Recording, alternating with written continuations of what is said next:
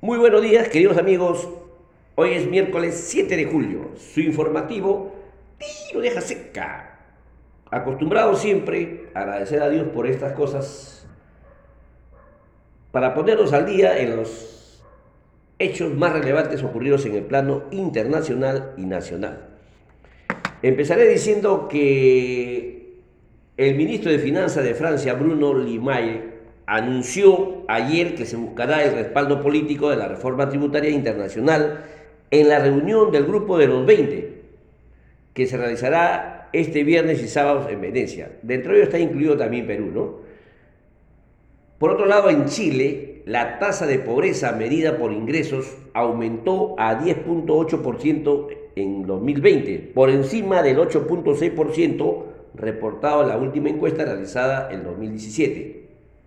Asimismo, la tasa de pobreza extrema se incrementó de 2.3% en 2017 a 4.3% en el año 2020. Pasamos al plano nacional, el hecho más relevante es que la Corte Superior de Justicia ordenó la suspensión del proceso de elección de magistrado del Tribunal Constitucional por parte del Congreso. Para ser más preciso, el tercer juzgado constitucional transitorio de la Corte Superior de Justicia ordenó al Congreso de la República la suspensión provisional de la elección de magistrado del Tribunal Constitucional. Como sabemos, esta elección había sido programada para hoy día miércoles 7 y mañana jueves 8 de julio. Por otro lado, el Ministerio de Producción señaló que en el Perú posee una cartera de proyectos con una inversión de 1.459 millones de dólares para construir 18 parques industriales en 15 regiones del país que generarían más de 200.000 puestos de trabajo. Por otro lado, el Ministerio de Economía y Finanza anunció que el gobierno ejecutó 6 mil millones de soles por encima de lo establecido en el presupuesto para atender las necesidades contraídas por la pandemia del COVID-19. Otro hecho es que la Comisión de Economía del Congreso de la República aprobó el dictamen del proyecto de ley 7404-2020 CR que tiene por objeto crear el sistema alternativo de cuenta de, ahorro previsional. En él, entidades del sistema financiero podrán competir en el sistema privado de pensiones, ofreciendo cuentas individuales de capitalización a los trabajadores. Finalmente, el tipo de cambio cerró su jornada al alza con 3.9567 nuevo sol por dólar. El Banco Central de Reserva tuvo que intervenir en el mercado cambiario con 100 millones de dólares mediante ventas directas. En relación al avance del COVID-19 eh, reportados al día de ayer, fallecieron 159 personas, ¿no? Bien, queridos amigos, esos son los hechos más relevantes ocurridos en el Perú y en el mundo. Vamos a hacer un comentario sobre la desnutrición crónica infantil a una mayor inseguridad alimentaria existente. Este es una, son datos, comentarios recogidos de fuentes del Ministerio de Salud y del Instituto Nacional de Estadística e Informática, ¿no? donde nos comenta que se considera que una de las principales razones que explican la desnutrición crónica infantil sería el acceso insuficiente a alimentos adecuados, según el reporte del Ministerio de Salud. Erradicar su presencia no dependerá únicamente de asignar mayor presupuesto a los programas existentes o crear nuevos. En particular, también se requerirá mantener la estabilidad económica que propicie la reducción de la inseguridad alimentaria, de manera que sería imposible lograrlo respaldando propuestas que atenten contra ello. ¿no? En realidad, nuestro país también se caracteriza por una elevada incidencia de personas que no alcanzan una ingesta adecuada de alimentos que satisfagan los niveles, mínimos de energía requeridos. Pues el 26.8% de personas a nivel nacional se encontraban en dicha condición en el año 2019, aunque en el ámbito urbano ascendía al 27% y en el rural descendía al 26.2% según el dato del Instituto Nacional de Estadística e Informática. Esto supera considerablemente perdón, los indicadores de destrucción crónica infantil para dicho año, aunque la tendencia se mantiene también para los anteriores periodos. Es decir, una proporción considerable de personas padece de inseguridad alimentaria y no son atendidas por un programa especializado como el programa articulado nutricional, según el Instituto Nacional Estadístico e Informática. Otro de los factores que contribuyó a la reducción de la inseguridad alimentaria, sobre todo en los menores de edad, fueron las intervenciones gubernamentales y la implementación del programa articulado nutricional. Este consiste en un conjunto de intervenciones articuladas por el Ministerio de Salud, orientadas a la reducción de la, de desnutrición crónica en niños, niñas menores de 5 años.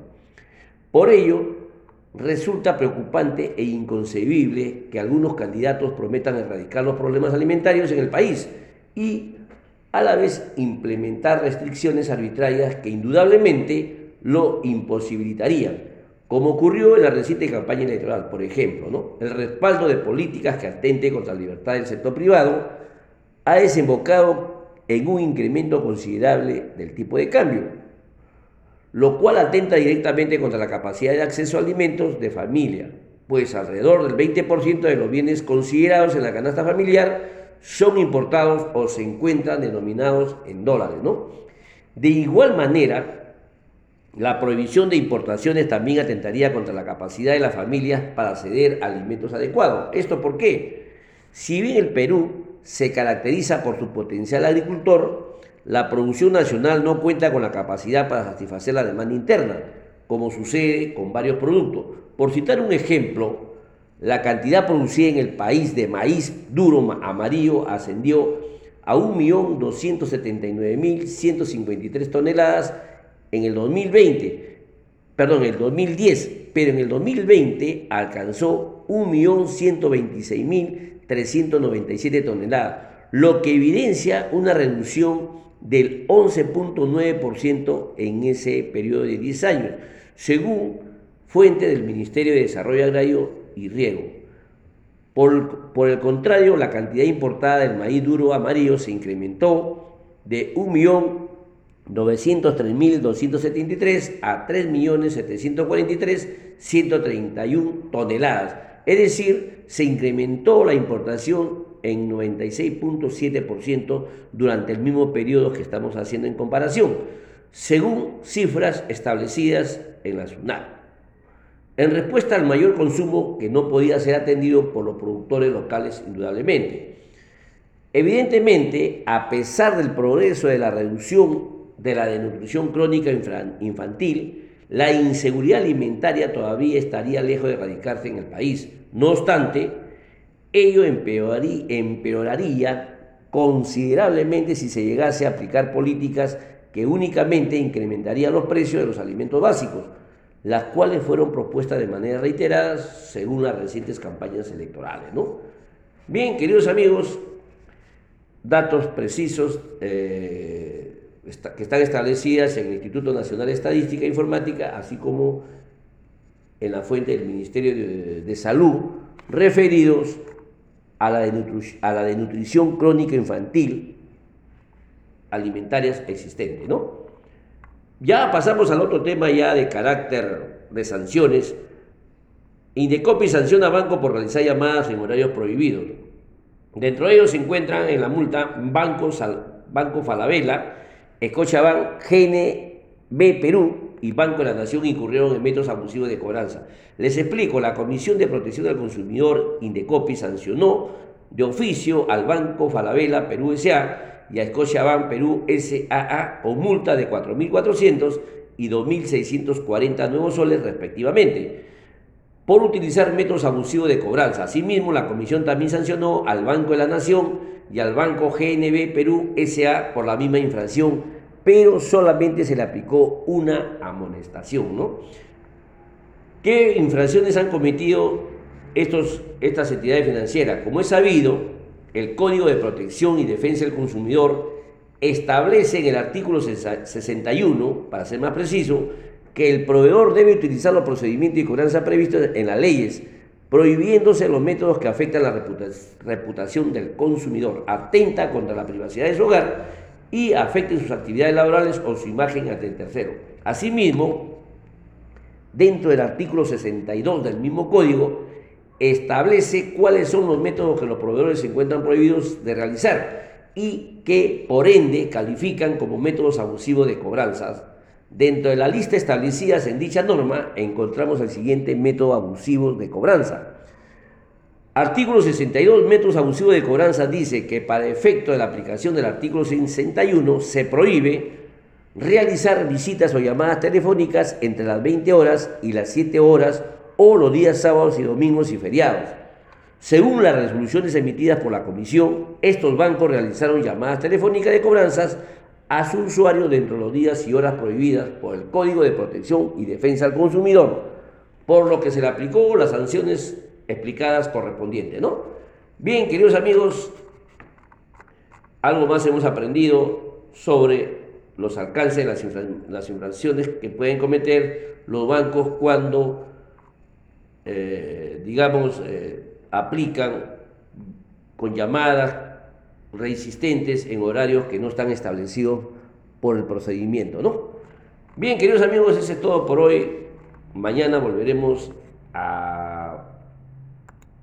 a reencontrarnos siempre con hechos relevantes, noticias que de una u otra manera nos orienta a tomar nuestras propias conclusiones. Siempre hay que mantenernos informados. Estamos llenos de mucha, mucha información falsa. Hay bastante para investigar, para revisar, confirmar y de esa manera evitamos porque este tipo de información, como les repito, eh, eh, daña la salud mental, ¿no? Bueno, vamos a compartir la frase del día, ya acostumbrada para estar motivado y, ver todo, lo que, todo el acontecer, ¿no? La frase de Steve Jobs, que dice, el único modo de hacer un gran trabajo es amar lo que haces. Bien, queridos amigos, protocolo de bioseguridad, distanciamiento, lavado de manos, mascarilla, doble mascarilla, protector facial en el transporte público, no hay que bajar la guardia, acuda a su centro de vacunación en horario oportuno, tal como lo señala su cronograma. Y en el supuesto caso que se encuentre en otro distrito, puede también acudir a los centros que el Ministerio de Salud lo establecido para evitar la congestionamiento y la aglomeración de personas, ¿no? Bien, queridos amigos, eso es todo por hoy. Mañana volveremos con otros detalles y otros alcances. Muchas gracias y sobre todo, amarnos los unos a los otros. Hasta mañana. Gracias.